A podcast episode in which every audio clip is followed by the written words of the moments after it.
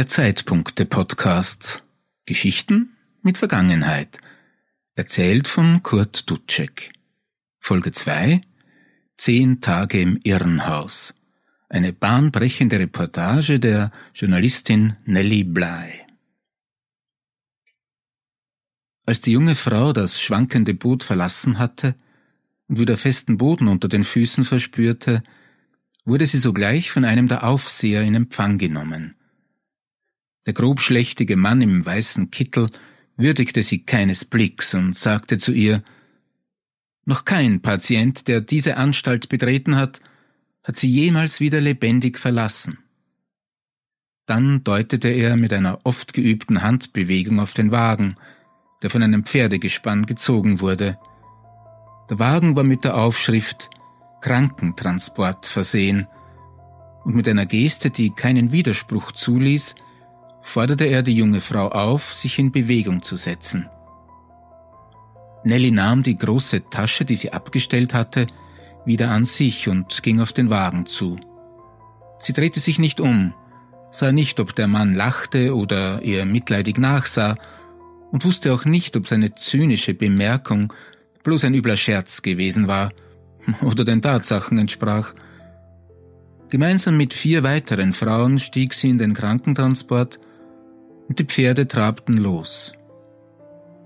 Bald kamen sie zu dem Gebäudekomplex, in dem Nelly die nächsten zehn Tage verbringen würde. Aus dem ersten Gebäude drang Gestank, der den Atem nahm.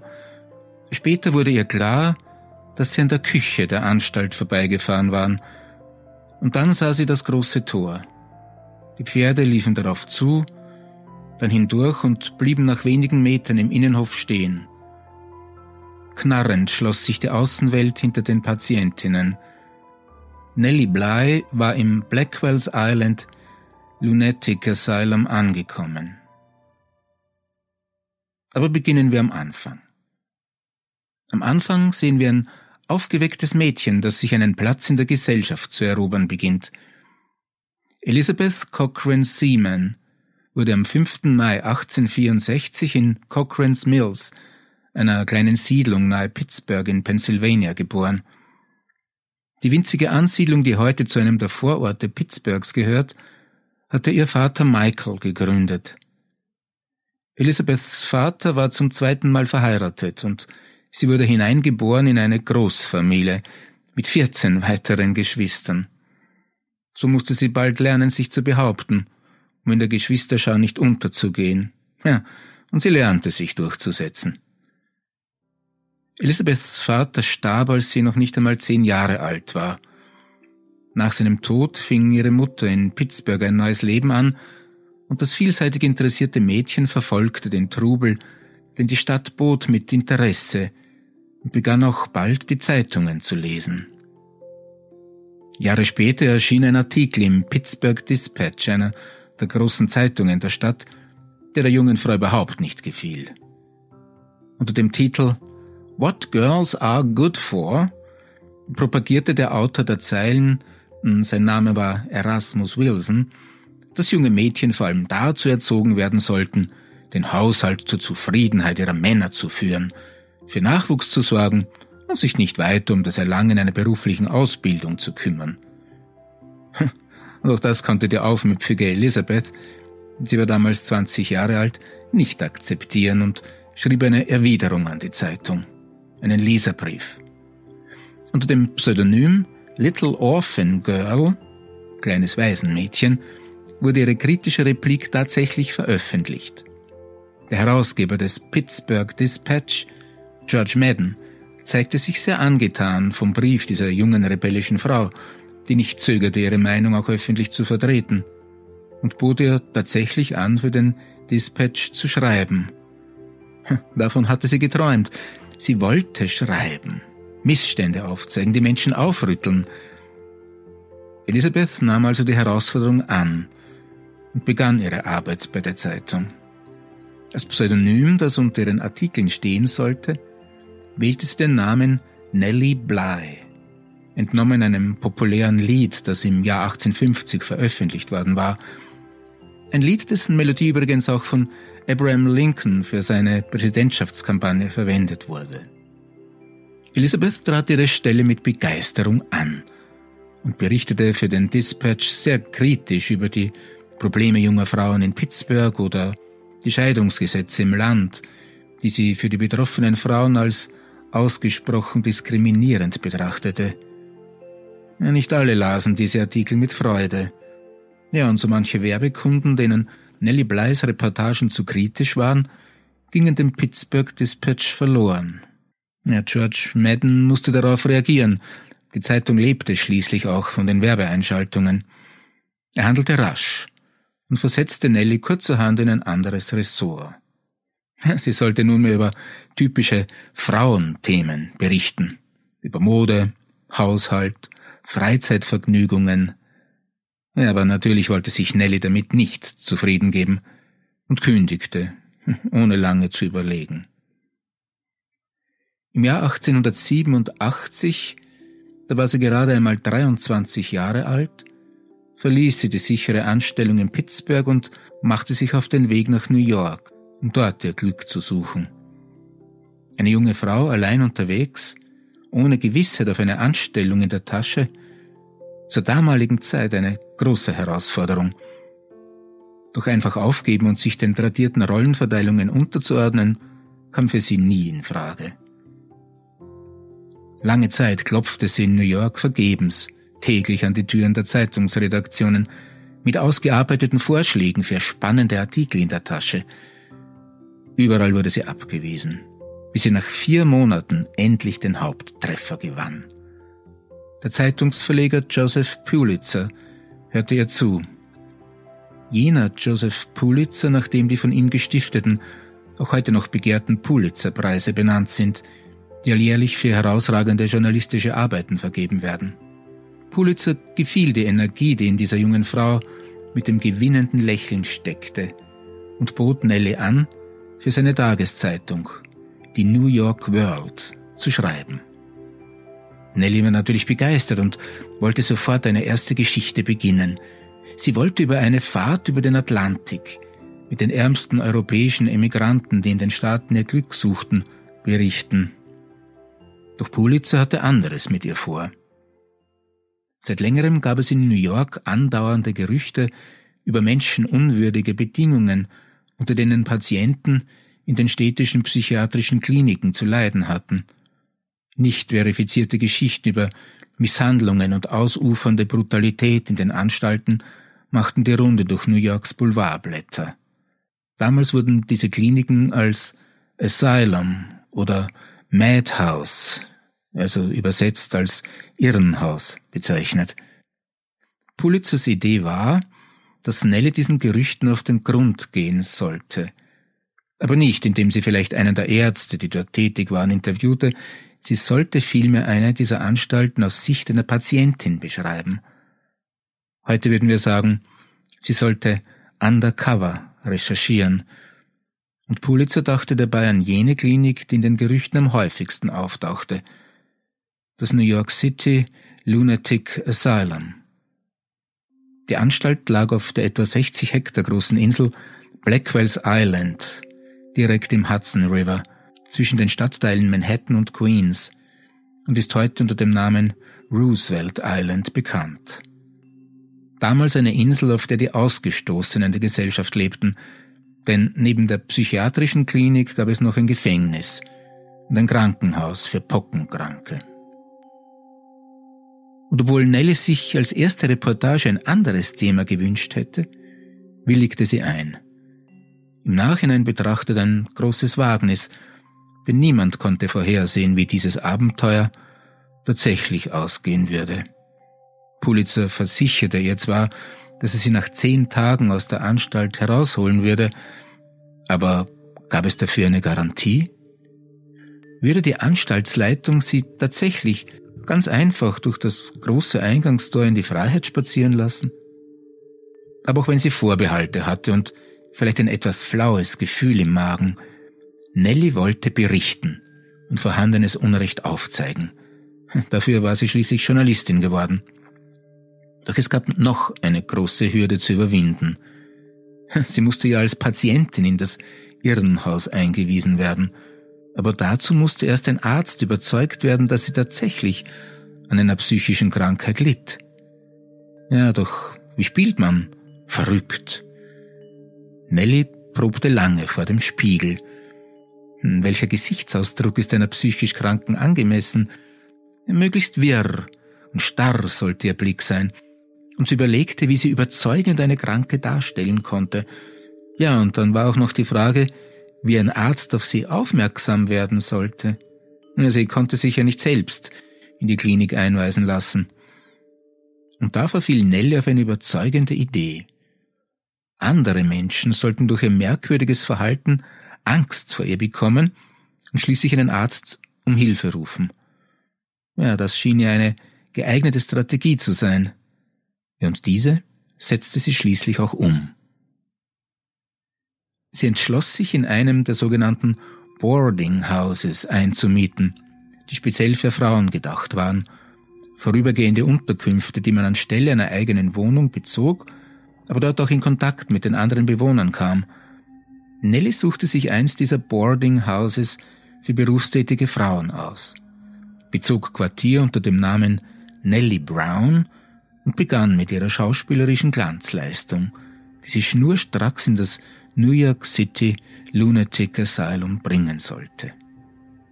Ja, schon am ersten Abend gab sie vor, sich nicht daran zu erinnern, woher sie komme. Aber als die anderen Frauen mehrfach nachfragten, gab sie schließlich Kuba zur Antwort. Sie erzählte, dass sie sich verfolgt fühle und merkwürdige Stimmen in ihrem Kopf ihr Befehle erteilen würden. Außerdem würden immer wieder Dinge gestohlen, die sie andauernd suchen musste, und dann starrte sie stundenlang starr und unansprechbar vor sich hin. Ja, die armen Frauen im Boardinghaus bekamen es daraufhin tatsächlich mit der Angst zu tun. Nelly muss so überzeugend gewirkt haben, dass die Besitzerin des Boardinghauses schließlich die Polizei rief. Und die Polizisten wiederum fanden keine andere Möglichkeit, als sie einem Richter vorzuführen, der über das weitere Vorgehen entscheiden sollte. Nach einigen Fragen, die er Nelly stellte, hielt es für das Beste, sie in eines der nächstbesten Krankenhäuser überstellen zu lassen. Dort wurde sie zum ersten Mal einem Nervenarzt vorgestellt. Später berichtete Nelly darüber, dass er nicht viel mehr getan hatte, als ihren Puls zu fühlen, sie nach ihrem Namen zu fragen und sich zu erkundigen, wie sie denn nach New York gekommen sei. Als sie diese letzte Frage nicht schlüssig beantworten konnte, hielt der Arzt es für angebracht, sie zu weiteren Untersuchungen in das New York Lunatic Asylum einweisen zu lassen. Der erste Schritt war somit getan. Nelle hatte es tatsächlich geschafft, als Patientin in die Anstalt zu gelangen. Am nächsten Tag erfolgte die Überfahrt per Boot zu Blackwells Island, wo der Aufseher schon auf die ankommenden Patientinnen wartete. Und dann folgten die zehn Tage im Frauentrakt der psychiatrischen Anstalt, im Grunde nicht viel mehr als ein grauenhafter Aufbewahrungsort für die Kranken, von denen die meisten ihr ganzes Leben dort verbrachten. Bis zu 1600 Patienten waren hier untergebracht. Als sich das große Tor hinter ihr geschlossen hatte, gab Nelly ihr Schauspiel sofort auf, hörte auf, sich zu verstellen, reagierte wieder wie ein psychisch gesunder Mensch. Ja, doch sie musste rasch feststellen, dass es sehr viel einfacher gewesen war, für verrückt erklärt zu werden, als innerhalb dieser Mauern seine geistige Gesundheit zu beweisen. Doch das spielte vorerst keine Rolle. Nelly hatte damit zu tun, in einem kleinen Notizbuch alles zu notieren, was ihr auffiel. Keine Begebenheit wollte sie auslassen, wollte die Öffentlichkeit hautnah und umfassend über die Zustände in der Anstalt informieren und sie beschrieb detailliert den Tagesablauf der Patientinnen. Sie war mit etwa 40 anderen Frauen in einer der Stationen untergebracht. Sie beschrieb das Essen, das aufgetischt wurde, die Schikanen, denen die Menschen ausgesetzt wurden. Doch eigentlich lief jeder Tag nach demselben Prinzip ab. Aufstehen, ein wenig geschmackloser Tee als Frühstück, dann warten, endloses Warten. Die Patientinnen mussten fast den ganzen Tag lang auf harten Holzbänken sitzen ohne Abwechslung, ohne Ablenkung, Als einzige Unterhaltung dienten die Ratten, die durch die Gänge liefen. Gespräche mit Ärzten erfolgten nur selten. Die Aufseher und Krankenschwestern führten die Stationen und griffen hart durch. Einmal in der Woche wurden die Patientinnen gebadet. Die Wanne wurde mit kaltem Wasser gefüllt, dazu gab es zusätzlich einen weiteren Eimer kaltes Wasser über den Kopf. Und anschließend stieg sofort die nächste Patientin in das dasselbe Wasser – egal ob sie krank war oder an ansteckenden Ausschlägen litt. Unhaltbare hygienische Zustände, die kaum zu ertragen waren. Auch das Essen hinunterzuwürgen fiel Nelly schwer. Aus einer wässrigen Suppe, verschimmeltes Brot, kaum mehr als getrockneter Teig, kalten Fleischresten und gammeligem Obst gab es nichts, was den hungrigen Magen füllen konnte. Tja, und dann auch noch die Züchtigungen. Wenn die Kranken nicht gehorchten, wurden sie beschimpft, und von einigen der Krankenschwestern auch geschlagen. Nelly berichtet von zwei ihrer Mitpatientinnen. Diese wurden ans Bett gefesselt und mit einem Besenstiel geschlagen, gewürgt und getreten. Einer wurde der Kopf so lange unter das Wasser gehalten, bis sie dachte, ersticken zu müssen. Und eine Meldung dieser Übergriffe bei den Ärzten hm, lief ins Leere. Die Ärzte glaubten den Frauen nicht, schrieben die Schilderungen von Misshandlungen der geistigen Verwirrtheit der Patientinnen zu. Hilfe war von keiner Seite zu erwarten. Dabei waren viele von den Insassen in der Anstalt geistig ebenso gesund wie Nelly selbst, wie sie in ihren Aufzeichnungen später berichtet. Manche der vermeintlich Kranken waren bloß Einwanderer, die des Englischen nicht mächtig waren und sich nicht verständlich machen konnten. Manche waren von ihren Familien an diesen furchtbaren Ort ganz einfach abgeschoben worden. Als Nelly diese Beobachtungen einem der Ärzte mitteilen wollte, gab sie sich zu erkennen. Sie sagte, ich bin geistig vollkommen gesund. Sie können geistig gesunde Menschen doch nicht hier einsperren. Aber der Arzt erwiderte, dass sie geisteskrank sei und unter Wahnvorstellungen leide. Immer stärker wurde ihr durch diese Unterhaltung bewusst, dass es ihr offensichtlich gar nicht um echte Heilung ging. Man hatte sich damit abgefunden und unausgesprochen darauf geeinigt, Menschen, die nicht in die Gesellschaft passten, ganz einfach wegzusperren. In ihren Aufzeichnungen vermerkt sie, das Irrenhaus auf Blackwells Island ist eine menschliche Rattenfalle. Es ist einfach, hineinzukommen, aber sobald man dort ist, ist es unmöglich, wieder herauszukommen. Für Nellie Bly dauerte der Aufenthalt im New York Lunatic Asylum nur zehn Tage. Pulitzer hielt Wort und schickte einen Anwalt, der die Anstaltsleitung mitteilte, dass Nellys Verwandte ab nun für sie sorgen würden, ein weiterer Aufenthalt daher nicht mehr notwendig sei. Der Auftritt des Anwalts machte offensichtlich Eindruck, und Nelly wurde ohne weitere Verzögerung entlassen. Sie verließ das Irrenhaus als freier Mensch und bestieg wieder das Boot, das sie zu Beginn unserer Geschichte auf die Insel gebracht hatte. Aber diesmal ging es zurück aufs Festland. Und sogleich begann Nelly das Erlebte niederzuschreiben. Vierzehn Tage später erschien der erste von zwei Artikeln in der New York World. Und diese Reportage, eines der ersten Beispiele von investigativem Journalismus, noch dazu von einer jungen Frau verfasst, geriet zu einer Sensation. Nicht nur die Menschen New Yorks waren fassungslos und bestürzt von den Zuständen in der Anstalt, auch die Behörden reagierten. Die Stadt New York stellte rasch eine Million Dollar für den Ausbau der psychiatrischen Versorgung und die Verbesserung der Zustände in den Krankenanstalten zur Verfügung. Und auch das Buch, in dem Nelle ihren Aufenthalt im New York City Lunatic Asylum beschrieb, wurde zu einem Erfolg. Ten Days in a Madhouse – nannte sie ihre Erfahrungen. Der gesamte Titel auf Deutsch Zehn Tage in einem Irrenhaus oder Nellie Blys Erfahrungen auf Blackwells Island. Das Vortäuschen von Wahnsinn, um die Schrecken einer psychiatrischen Anstalt aufzudecken. Und somit hatte die gewagte Undercover-Aktion von Nellie Bly ihren Zweck erreicht. Ein menschenwürdigeres Dasein der Langzeitpatienten war in greifbare Nähe gerückt – und Nellie Bly, hm, beziehungsweise Elizabeth Cochran, wurde zu einer der Starjournalistinnen der New York World. Noch viele weitere Reportagen verfasste sie für Pulitzers Zeitung und einige Jahre später, 1888, schrieb sie erneut Geschichte, als sie sich auf die Spuren einer Romanfigur begab. Sie begab sich auf dieselbe Reise wie Phileas Fogg in Jules Verne's Roman in 80 Tagen um die Welt, mit dem Ziel, diese 80 Tage zu unterbieten. Und tatsächlich gelang es ihr, Phileas Foggs Fahrt mit exakt denselben Reisezielen in 72 Tagen zu absolvieren. Sie schlug ihn um acht Tage und wurde damit zu einer Ikone der Frauenbewegung, die bewies, was Frauen erreichen können, auch wenn sie vollkommen auf sich allein gestellt sind.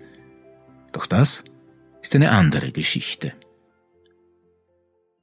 Tja, das war die zweite Folge des Zeitpunkte-Podcasts Geschichten mit Vergangenheit über eine starke junge Frau, die mit einer außergewöhnlichen Reportage Journalismusgeschichte schrieb.